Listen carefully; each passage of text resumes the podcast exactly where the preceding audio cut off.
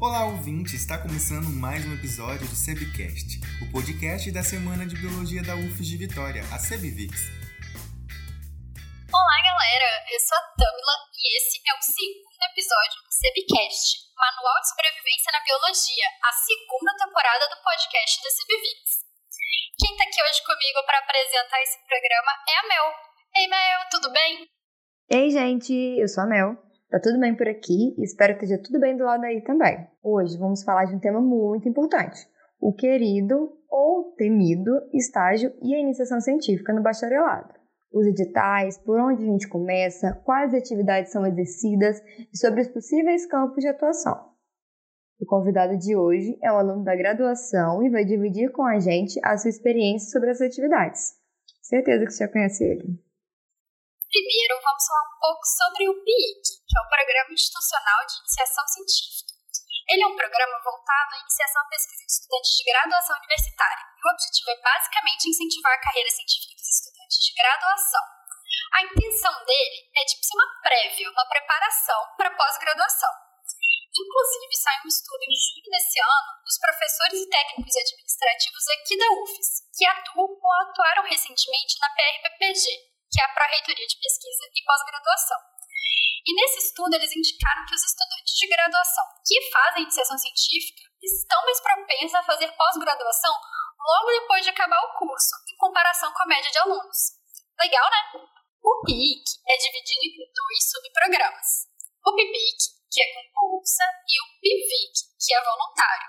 E os estudantes aqui da UFES têm possibilidades de bolsa tanto pelo CNPq, pela própria UFES, pela FAP e também pela FAPES. A solicitação de inscrição no projeto de iniciação científica são feitas em três passos. Primeiro é o cadastro do projeto de pesquisa, que é de responsabilidade do orientador. É um projeto muito mais amplo que vai agregar tanto iniciação científica como alunos de mestrado, doutorado e etc. A segunda parte é o cadastro do subprojeto, e aí esse é de responsabilidade do aluno e é onde vai ter o plano de trabalho, o que, que ele vai fazer, cronograma e tudo mais. E a terceira parte é o preenchimento e o cadastro com os dados do estudante. E os estudantes eles precisam estar de acordo com cinco critérios. O primeiro é estar regularmente matriculado no curso de graduação. O segundo é ter um currículo atualizado na plataforma Lattes. Essa costuma, inclusive, ser o nosso primeiro contato com Lattes, e a criação desse currículo, que vai nos acompanhar durante toda a nossa trajetória acadêmica. O aluno ele também precisa manter um vínculo regular com a instituição durante todo o projeto de vigência da pesquisa. E os candidatos só vão poder participar do projeto de seleção vinculando um subprojeto de pesquisa a um professor orientador e um projeto desse professor orientador. E por fim, a gente tem que estar em dia com as nossas obrigações junto ao PIC da UFES. Então, se algum candidato teve algum problema com o PIBIC ou o PIVIC no ano anterior, ele fica impossibilitado de concorrer no outro ano. E isso também serve para os professores, tá? Só podem submeter projetos os professores que estão em dia com as obrigações do PIC. E os professores têm as obrigações de preenchimento de relatório, avaliação de relatório de outros alunos, prestação de contas e outras responsabilidades. Isso aí. Enquanto no estágio supervisionado obrigatório, como o nome já está falando para gente, ele necessariamente precisa ser cumprido por todos os alunos do curso do bacharelado em ciências biológicas. Geralmente, essas atividades são cumpridas em laboratórios de pesquisas da própria UFES, ou podem ser cumpridas também em setores públicos e privados relacionados à sua área de formação. No total, são 210 horas que devem ser cumpridas. Essas horas são divididas no primeiro estágio, que a gente chama de estágio 1, e acontece geralmente no quinto período. E no segundo estágio, ou estágio 2, que acontece no sexto período. Uma observação bacana que a gente pode fazer sobre isso, principalmente sobre esse contraste entre o bacharel e a licenciatura, é que durante os estágios, o tempo destinado à licenciatura é maior. São 420 horas totais durante os estágios, o que já deixa claro um foco maior nas práticas de sala de aula, né? Enquanto nos CCCs, o do bacharel já apresenta uma carga horária maior, com 360 horas totais a serem cumpridas, em contraponto a 120 destinadas aos CCs de licenciatura. Esses momentos de estágio são fundamentais na formação profissional, sendo de extrema importância que sejam desenvolvidas em ambientes autênticos de trabalho, permitindo assim que os conhecimentos adquiridos na universidade não se percam, e sim se convertam em experiências nos ambientes onde os biólogos que estão sendo formados, nós, vamos possivelmente trabalhar no futuro. Lembrando que podemos considerar como campo de estágio a UFES, mas não só ela, como outras instituições públicas, privadas ou mesmo comunidades que tenham um profissional para orientar o estagiário e seja possível a supervisão do professor responsável pela disciplina. O estagiário deverá elaborar um relatório referente ao período em que foi realizado o estágio. Nesse relatório, tem que estar registrado os resultados, as ações venciadas na empresa ou instituição em que permaneceu. Importante lembrar, gente, que esse relatório deverá ser redigido de acordo com as normas escritas no Manual do Estágio, elaborado pela Comissão do Estágio. Além do estágio supervisionado obrigatório, é possível também fazer um estágio não obrigatório, sendo ele remunerado ou não. Cada um deles tem seus próprios requisitos. Então vale a pena procurar no site da Prograde se você se encaixa. No site também é possível ver a lista de empresas que possuem convênio com a UFES ou algum agente de integração conveniado à UFES. Depois de feito o estágio, o estudante deve requerer o seu certificado, que é feito pelo preenchimento de um formulário específico também lá no site da Prograde. E o certificado só vai ser emitido se o estudante já tiver comprovado o período efetivo do estágio.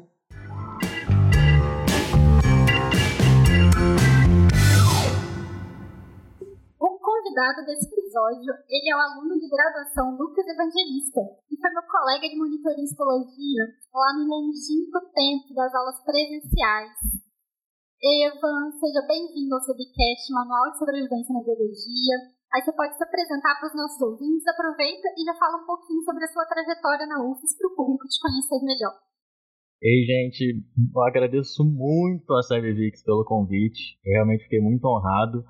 E bom, para quem não me conhece, meu nome é Lucas Evangelista, conhecido como Lucas Evan para os íntimos ou Lucas Evan, depende de como ficar melhor para vocês. Pois bem, é... Eu sempre fui um cara muitíssimo indeciso, e aí eu acho que isso me atrapalhou um pouquinho a escolher a área que eu, que eu ia seguir na biologia.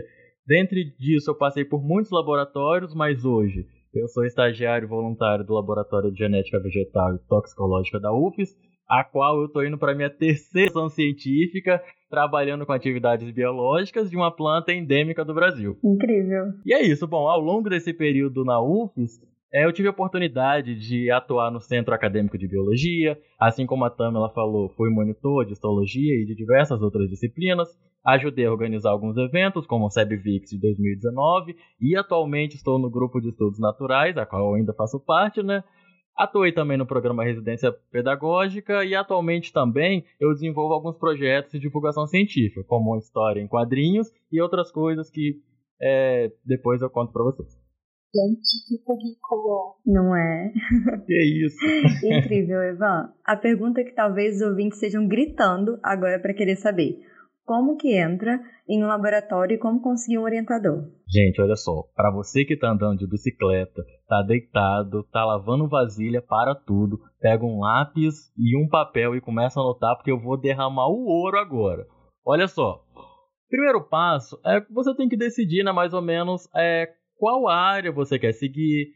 É, e aí o interessante é você começar a pesquisar as linhas de pesquisas que existem na sua universidade. Isso é realmente muito importante. Depois disso, o próximo passo é definir então o orientador um potencial, né, no qual você pretende trabalhar. Mas olha só, esse passo ele não vai ser tão difícil porque os jovens de hoje em dia já estão acostumados a stalkear e o que eu vou ensinar para vocês aqui agora é realmente stalkear o orientador.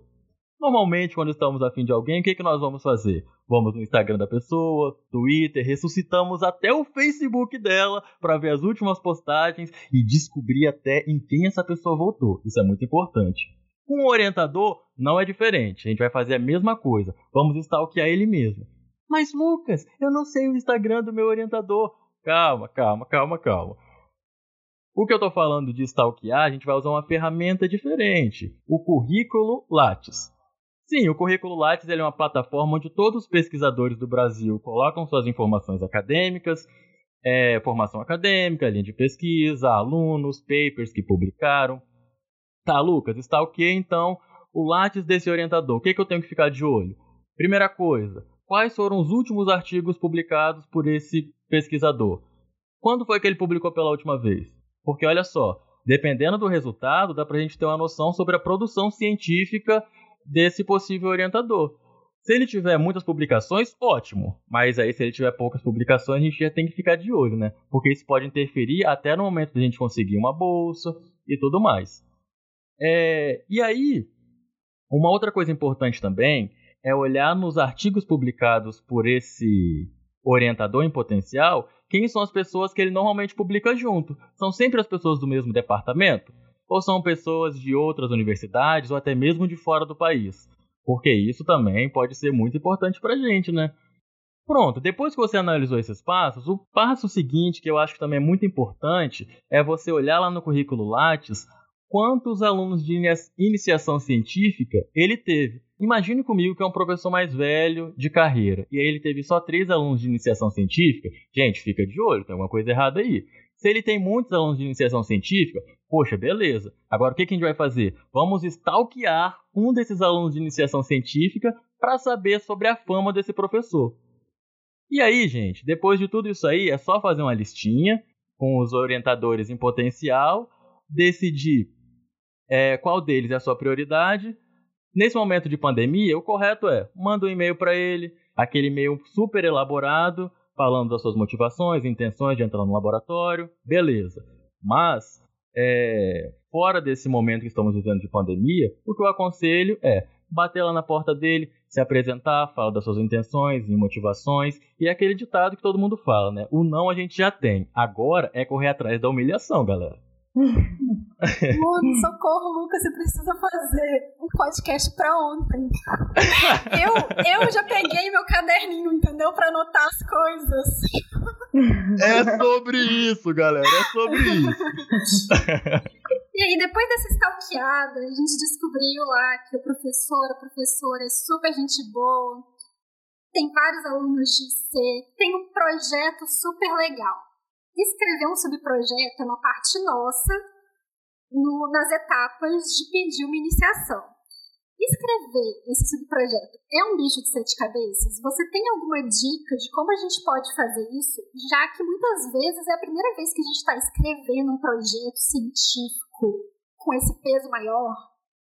Então, gente, é, não é um bicho de sete cabeças, nem deveria ser. Mas o que, que acontece? Se você não cumpriu aqueles passos que eu falei lá atrás, esse momento aqui é um momento que provavelmente você vai ter uma dor de cabeça.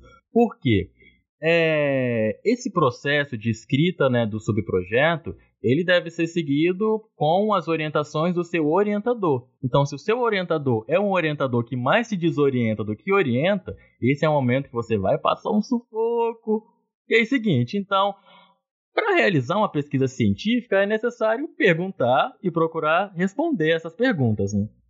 E aí, é, nesse caso, para que esse projeto então saia do campo das ideias, é necessário descrever como ele será realizado. E aí, normalmente, a, a UFES né, ela oferece um modelo de subprojeto, tudo direitinho, quantas linhas vamos colocar na introdução, quantas linhas no resumo e tudo mais. Isso vem tudo detalhado direitinho. E aí, como eu disse, esse momento ele deve ser realizado seguindo as orientações do seu orientador, né? E aí, o que, a gente tem que fazer então? É escolher o tema, pensar em um problema de pesquisa e construir uma justificativa que indique a importância dessa pesquisa. Esse seu problema de pesquisa é algo inédito? Bom, a planta com que eu trabalho, ela é uma planta endêmica do Brasil, tem poucos estudos, né? Ah, poucos não, na verdade não tem nenhum estudo com ela sobre é, a ação fitoterápica dela. Então, realmente é algo inédito. Próximo tópico. É relevante esse problema de pesquisa? É relevante para a comunidade? É relevante para a sociedade em geral? No caso, a planta que eu trabalho, sim, é relevante porque tem relatos né, de, da comunidade que faz uso dessa planta para tratar diversas enfermidades e não tem estudo sobre ela. E a outra coisa que é importante também é saber se é possível adequar esse seu, essa sua ideia nas condições do laboratório. Porque às vezes você tem realmente uma ideia muito boa de projeto, mas o seu laboratório não comporta tal atividade. E aí, logo depois disso, o que, normalmente a gente faz no projeto, no subprojeto de pesquisa? Define os objetivos gerais específicos para que o problema que você levantou seja resolvido e depois disso definir a metodologia e um cronograma que apresenta algumas atividades para resolver os objetivos específicos que eu falei lá atrás. Bom, normalmente quando a gente entra num laboratório, o orientador, né, o chefe de laboratório, tem um projeto, que esse é um, é um projeto grande, né, que engloba tanto os alunos de mestrado e doutorado, e onde também vai se encaixar o seu subprojeto de iniciação científica. Os subprojetos, então, de iniciação científica busca responder alguma pergunta ou alguma lacuna desse grande projeto que eu falei, que normalmente os chefes de laboratórios, orientadores, é, coordenam. Seria basicamente isso. Ah, incrível! Então, Evan, é, beleza, a gente já aprendeu como é que a gente escreveria né, um subprojeto, mas como é que funciona esse PIC, né, essa iniciação científica na prática? Quais as atividades que uma iniciação científica realiza? Eu estou imaginando agora a galera que está escutando esse podcast, eles devem estar tá rindo, por quê? Quais atividades que o IC realiza, galera? O IC realiza de tudo. O IC faz de tudo no laboratório. O IC, ele lava vidraria, ele faz a higienização né, de alguns outros equipamentos, mas também é, o IC aprende de fato como que funciona a metodologia científica, né? Ele aprende realmente a viver a metodologia científica. É como você perguntou sobre a prática do PIC. Normalmente nós cumprimos cerca de 20 horas semanais, mas isso pode ser ajustado com o orientador. E o interessante é enxergar de fato a iniciação científica como um estágio, como se fosse qualquer estágio de alguma empresa privada lá fora. E aí então o IC ele aprende a analisar dados, interpretar dados, aprende novas técnicas e metodologias, participa de reuniões em grupos de estudo, é... faz network, né? se comunica com outros pesquisadores da área que ele trabalha e apresenta o, o projeto que ele está desenvolvendo em outros locais, como eventos, jornadas de iniciação científica. Mas o que eu queria dizer, e não assustar vocês, é que o IC ele realmente faz de tudo. Ele não deve só fazer uma coisa, ele deve realmente aprender a vivência de um laboratório, porque é importante né, para nossa formação como pesquisadores.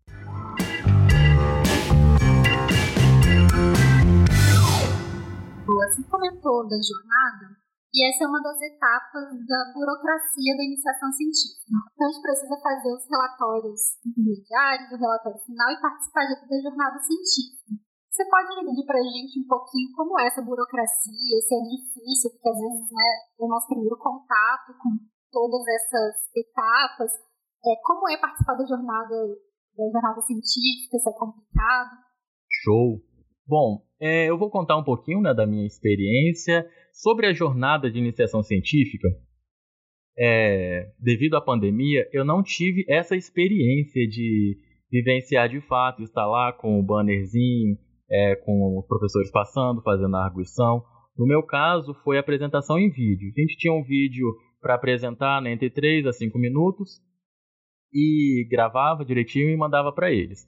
Então, essa parte eu cheguei a perder, mas eu acredito que a jornada de iniciação científica não deva ser tão complicado, porque é basicamente quando vamos apresentar alguns dos nossos projetos em algum evento, seja na SebVix, seja no Simbioma, seja em qualquer outro evento.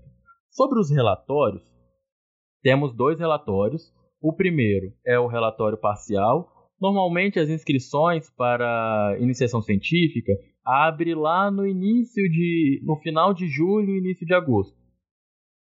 E aí, em março, nós já temos que entregar o primeiro relatório parcial. O relatório parcial, ele, o que, o objetivo dele é mostrar que nós de fato estamos realizando a pesquisa, estamos conseguindo cumprir né, os nossos objetivos específicos. Então, lá nós escrevemos basicamente umas 10 a 15 linhas de introdução, apresentamos um pouquinho da metodologia que realizamos e colocamos também sobre os resultados que nós já temos até então. Então, esse relatório ele é basicamente para mostrar que nós, sim, estamos é, trabalhando de fato na nossa pesquisa. Sobre burocracia, sobre ser difícil, não, não é difícil. Depois que o relatório parcial está pronto, mandamos para o nosso orientador e aí o nosso orientador ele encaminha para o setor responsável. Bom, sobre o relatório final, ele normalmente deve ser entregue lá para agosto, né, também do outro ano. Então a gente tem esse um ano aí de iniciação científica e esse já é um pouquinho mais trabalhoso, né? Porque aí é, nós, depois de nos debruçarmos sobre a literatura a respeito da nossa pesquisa, nós ali apresentamos agora tudo que foi feito na iniciação científica, incluindo os resultados. Aprendemos então aqui de fato a analisar resultados, a discutir um resultado. Então a importância de um orientador nessa etapa é fundamental para o desenvolvimento né, do futuro pesquisador ali, do pesquisador em desenvolvimento. Então, por isso que eu digo, galera, quando a gente não tem um orientador presente, a vida do IC ela acaba sendo dificultada. Verdade, Evan. E como foi a sua experiência com o estágio obrigatório? Você usou o PIC como estágio? Gente, facilitou muito. Usei sim. Quando eu comecei a fazer a disciplina de estágio obrigatório, eu já, já estava no meu laboratório, já estava desenvolvendo a pesquisa, então eu consegui aproveitar muita coisa na disciplina. E aí, o que, que eu percebi? Que como eu tinha entrado antes já no laboratório, já tinha toda essa experiência, essa vivência. Quando chegou numa sala de aula, eu percebi que alguns dos alunos iam começar ainda a ter contato com a metodologia científica, a de fato é, entrar num laboratório naquele momento. Então eu percebi que, de certa forma, eu estava um pouco mais preparado do que eles nesse quesito assim. Então, nossa, me ajudou demais. É, muito legal. E essa, essas atividades, como você realiza, elas foram importantes nessa formação profissional? Isso te despertou o interesse em fazer pós-graduação, que é um dos objetivos né, da iniciação científica, despertar esse interesse nos alunos de graduação a continuarem é, fazendo pesquisa? Isso te, te ajudou de alguma forma? Sim, de fato. É, me ajudou, né, tanto profissionalmente, é, tanto como pessoa, assim, quando a gente começa a fazer uma iniciação científica, a gente acaba aprendendo diversas coisas, né? Desde autonomia, é, lidar com, com cronograma mesmo, com tarefas a serem cumpridas, a trabalhar em equipe, porque por mais que você esteja trabalhando ali no seu projeto, não tem só você no laboratório. A gente aprende também a dividir alguns equipamentos, a, a conversar em, em grupo ali com a galera. Então todas essas coisas elas acabam auxiliando na nossa formação. E uma outra coisa é que eu vejo que muitos alunos eles ainda às vezes acabam relutando em fazer uma iniciação científica e tal, mas o que eu falo para vocês, galera, é realmente é, busquem esse interesse, busquem fazer uma iniciação científica, porque é nesse momento que vocês vão saber se vocês realmente querem continuar na área da pesquisa ou não, se vocês realmente querem fazer uma pós-graduação ou não. Eu confesso que eu entrei mais focado na área da licenciatura e a partir do momento que eu comecei a desenvolver minhas pesquisas no laboratório, hoje em dia eu já fico meio dividido. Eu aprendi a amar o bacharelado, aprendi a amar a pesquisa e estou nessa daí. Meu foco agora é próximo ano já ingressar no mestrado. Ai, Ivan, que incrível! que bom que você compartilhou essa informação com a gente, né? É bom que já dá um norte pro pessoal. A gente realmente entra, às vezes até muito novo, né? Sim. Na graduação, e é importante mesmo a gente já ir se orientando para o que, que a gente vai querer depois da graduação, né? Exatamente. Você acha que os alunos da UFES muitas vezes ficam presos dentro da própria UFES nessa questão do estágio? A gente vê durante o estágio 1 e estágio 2 do bacharel, né? É, bastante restrição, né? Nos laboratórios da própria UFES. O que, que você acha? Então, realmente, é... eu vejo que ainda muitos alunos acabam preferindo fazer o estágio dentro da UFES, até mesmo pela questão de comodidade, né? Porque algumas pessoas, quando preferem fazer fora da UFES, às vezes tem aquela, toda aquela questão da locomoção, pegar ônibus, ir para fora, voltar também, é... fazer as disciplinas. Algumas pessoas até conseguem conciliar, né? Um estágio fora da UFES com a iniciação, iniciação científica dentro da universidade. Poxa, Lucas, isso pode? Pode, desde que você não esteja recebendo bolsa da iniciação, iniciação científica. Se for uma, um IC que a gente chama de PIVIC, você pode fazer sua iniciação e ter um estágio fora. Mas o que eu vejo é que sim, muitos dos alunos acabam preferindo por fazer o estágio dentro da própria universidade do que ainda é, estar seguindo para fazer fora, seja um estágio em algum é, projeto de conservação e tudo mais. Pelo meu ciclo, o que, que eu posso dizer? É que isso está mudando. No meu ciclo de convivência, hoje eu vejo alguns alunos já migrando para fazer estágio em projetos de conservação, mas desde quando eu entrei, a impressão que eu tive foi essa, que antes as pessoas preferiam ficar mais na universidade e tem sido é, gradualmente mudando né, para fazer estágio fora. Não sei se eu consegui ser claro ou me fazer entender. Sim, conseguiu. Sobre a disciplina né, de estágio no bacharel, a gente tem estágio 2 e a gente tem é, espaço reservado para aulas. Aí eu queria tirar essa dúvida com você, porque quando eu fiz assim, foi mais ou menos 1925 de Cristo, queria saber se alguém mais novo é, que é, fez isso mais recentemente para poder ajudar os ouvintes, talvez, é, que entrando agora, com licença na biologia, como é que são essas aulas de estágio? Como é que eles agregam é, a sua formação e tal? As aulas de estágio, elas basicamente é, vão ensinar para vocês aquilo que vocês escutaram há alguns minutos atrás. Primeiramente, é, como desenvolver um, um projeto né, de pesquisa, como trabalhar é, em uma introdução, como escrever uma metodologia, sobre os métodos né, de pesquisa, e aí em estágio 2 a gente já começa a aprofundar, porque a essas disciplinas, elas acabam de certa forma preparando a gente, construindo aos poucos o nosso trabalho de conclusão de curso no final. Então elas acabam realmente agregando nesse quesito, né, da escrita científica, de ler um artigo, conseguir interpretar, então, toda essa questão é trabalhada também nas disciplinas de estágio. Ah, entendi. Muito importante, né? Sim, sim, sim. Alguma dica final sobre os alunos que estão procurando algum laboratório para realizar o estágio?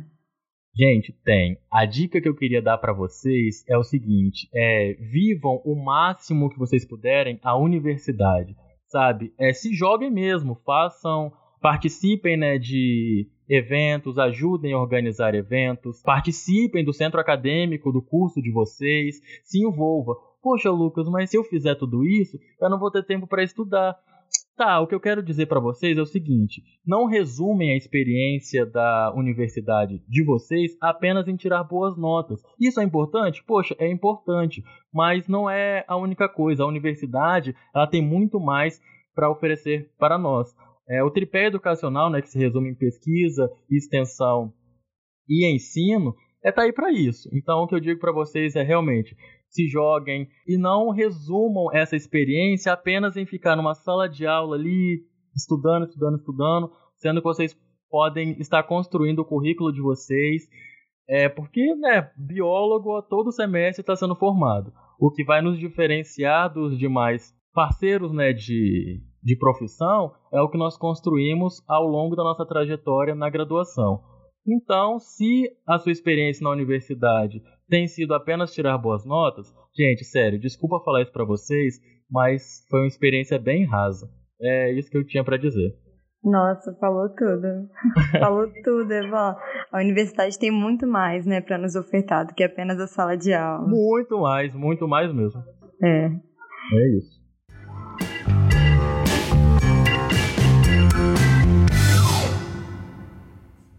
Obrigada, Ivan, por ter aceitado o convite de compartilhar com a gente um pouco da sua trajetória universitária e ajudar a esclarecer esses temas, viu? Ah, gente, sério, eu que agradeço. Eu fiquei honrado demais em receber esse convite e sempre que precisarem, pode contar comigo. Se alguém ainda tiver alguma dúvida, pode me procurar nas redes sociais, enfim, eu estou à disposição. Ok? Ai, que ótimo! E se você ouvinte ainda também tiver alguma dúvida e quiser procurar a gente da equipe do SebVix, é arroba Sebvix lá no Instagram. A gente te responde. Então esse foi o nosso segundo episódio. Fique ligado nos próximos programas sobre a rotina do fundo da coisa acadêmica de biologia. Até o próximo, gente. Tchau. Obrigada. Tchau. Tchau, galera. Beijo.